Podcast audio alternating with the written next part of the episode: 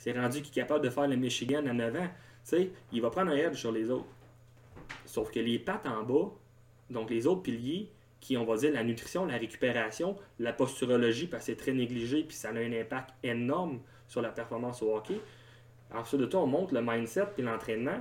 Ben, tu sais, la table, elle vient croche. Qu'est-ce que ça fait quand on a une table croche si on met un verre d'eau là-dessus? On va dire, ben franchement, je pense qu'il sac le camp. Avec le Perfo Elite Podcast, vous allez passer de la préparation à l'évaluation, au suivi, jusqu'à l'entraînement.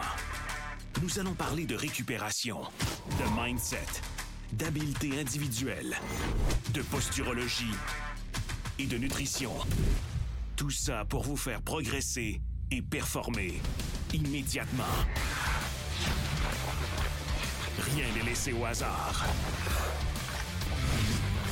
Bienvenue au Perfo Elite Podcast. Hey, what's up tout le monde? Bienvenue au Perfo Elite Podcast. Donc, ce podcast-ci, l'épisode numéro 2, on va discuter des principes des six piliers, donc exactement de la façon que nous fonctionnons chez Perfo Elite. Donc, il existe six piliers hyper importants pour venir performer au hockey. Sans ces piliers-là, ce qui va arriver, c'est que ça va être tout croche, puis vous n'allez pas être capable de performer. Vous allez atteindre un plateau, en fait, puis à un moment donné, ce plateau-là va briser. Donc, je vous présente les six piliers. Il existe, bon, pilier numéro un, ils n'ont pas d'importance, mais pilier numéro un, on a l'entraînement. Ensuite de ça, on a tout ce qui est nutrition comme deuxième pilier, hyper important. On a ensuite de ça le pilier plus niveau développement moteur slash posturologie. Donc, le pilier numéro 3, le pilier numéro 4, on a le mindset. Donc, tout ce qui se passe dans le mental. Ceux qui ont écouté les boys savent exactement de quoi qu'on peut parler et de pourquoi c'est important le mental. Donc, la force mentale, hyper important. Ensuite de ça, on a le pilier euh, donc numéro 5 qui est la récupération. Bien souvent, ce pilier-là est euh, très négligé. Euh, donc dans le, dans le, domaine du hockey et dans le domaine aussi de la performance en général.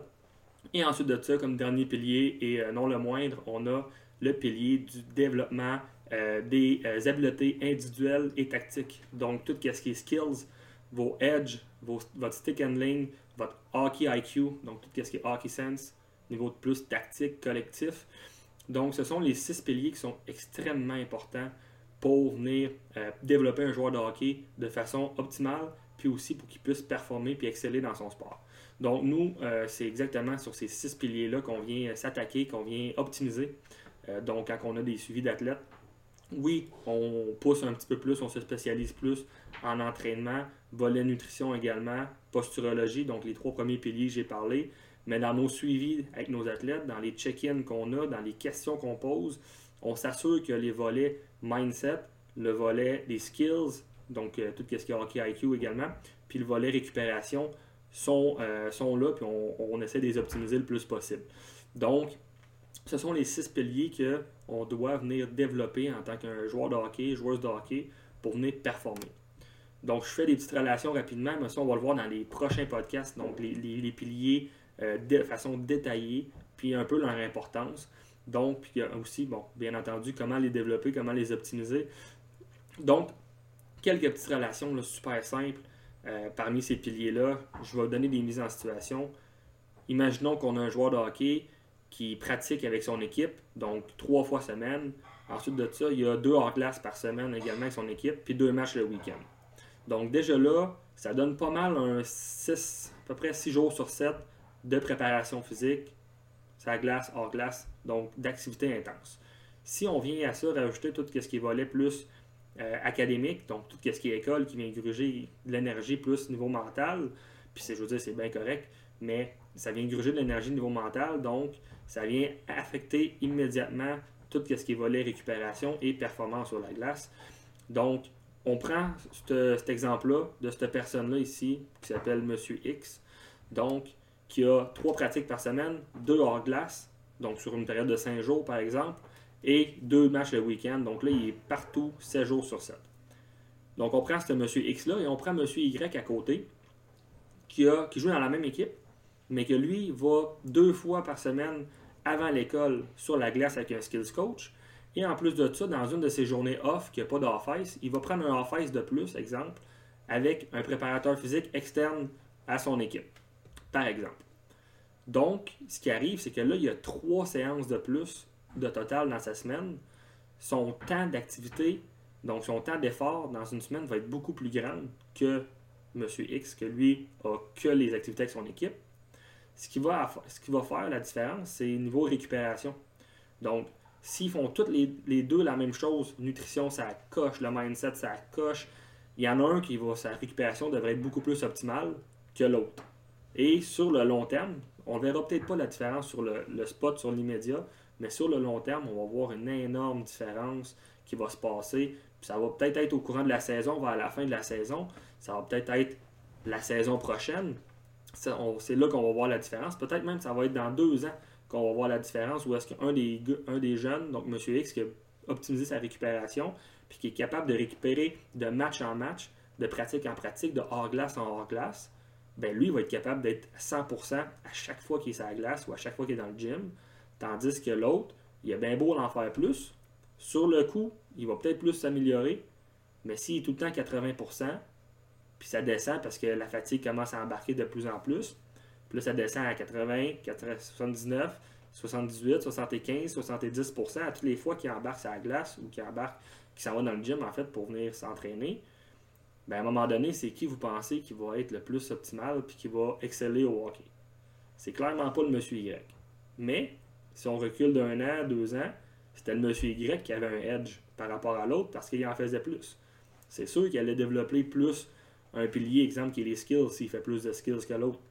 C'est sûr qu'il va s'améliorer puis qu'il va avoir une différence sur l'autre.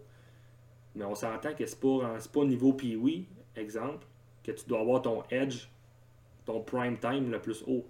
C'est plus niveau midget, junior, en montant. Le hockey, c'est un développement, c'est un sport à développement tardif. Ça prend du temps à développer des joueurs, puis de développer de bonne façon.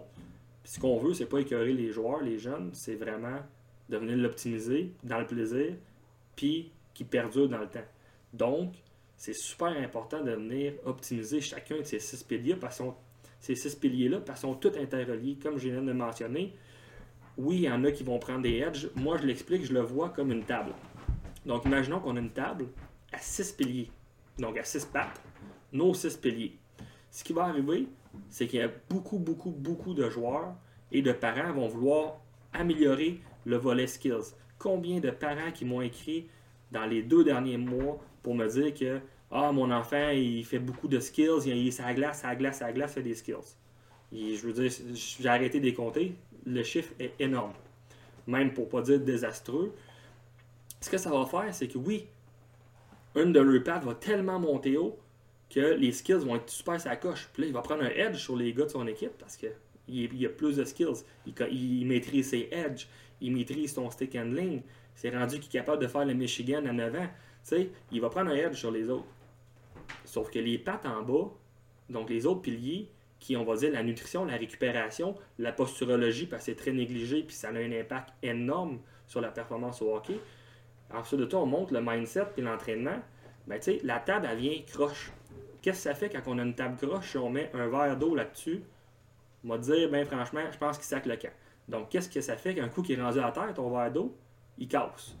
Donc, ce qu'on veut, c'est zéro ça. Donc, on veut pas que notre corps, qui est notre machine pour, pour performer, nous lâche à un moment donné parce qu'on n'est pas optimal, on n'est pas équilibré dans nos piliers pour, pour atteindre la, performance. Puis c'est la même chose dans chacun des piliers par la suite. On pourrait avoir des sous-piliers. Donc c'est exactement la même chose. Si on parle, exemple, de l'entraînement, parce que c'est plus là-dedans qu'on se spécialise, mais si on parle d'entraînement, oui, c'est un pilier qui est extrêmement important, mais ensuite de ça, c'est pas juste de faire des hang clean puis des, exercices de puissance, des sauts à de la pliométrie qui va fonctionner si on n'a pas les bases, qui est comment absorber un impact, comment atterrir, comment absorber, ben, je veux dire, on sera jamais capable de développer correctement de la puissance. Lorsqu'on va vouloir pousser, par exemple, donc sauter ou patiner. Donc, il y, a des bases à respecter, il y a des piliers à respecter. Si on est déséquilibré entre le côté gauche et le côté droit, ben ça va être difficile après ça de nous performer. Donc, il y a tout le temps une question d'équilibre, tant musculaire, un équilibre mental, un équilibre dans tout. Donc, ce qu'on veut venir optimiser, c'est vraiment l'équilibre au niveau de nos six piliers. Oui, il va y avoir des moments qu'on doit booster un certain pilier un peu plus. Mais après ça, ce qui est important, c'est venir ramener notre table égale pour que notre verre d'eau notre assiette tienne sur la table de façon égale, puis qu'il n'y ait pas de bruit d'équipement, donc pas de bruit de, de, de, bruit de patte de notre table. Ça, c'est hyper important parce qu'à un moment donné, c'est exactement ça. C'est soit ton mental qui va lâcher, c'est soit ton corps qui va lâcher, puis là, tu vas avoir une blessure. Puis là, on se demande pourquoi. Ben, la réponse n'est pas bien ben loin. C'est souvent parce qu'on néglige certains piliers. Combien de fois que j'ai vu des joueurs qui ont été tout l'été sur la glace, tout le printemps sur la glace, des, tournois 3A à pu finir, pratique pas d'autres sports, néglige un peu plus le côté entraînement, arrive en début de saison, boum, blessure. Pourquoi? Pourquoi? Pourquoi? Pourquoi? Pourquoi moi? Un crime. Pourtant, j'étais allé sur la glace tout le temps, j'ai pratiqué, je suis pas supposé me blesser. Bien, souvent, qu'est-ce qui peut être arrivé? C'est super simple. Ils ont tellement boosté une des pattes qu'ils ont négligé le, reste.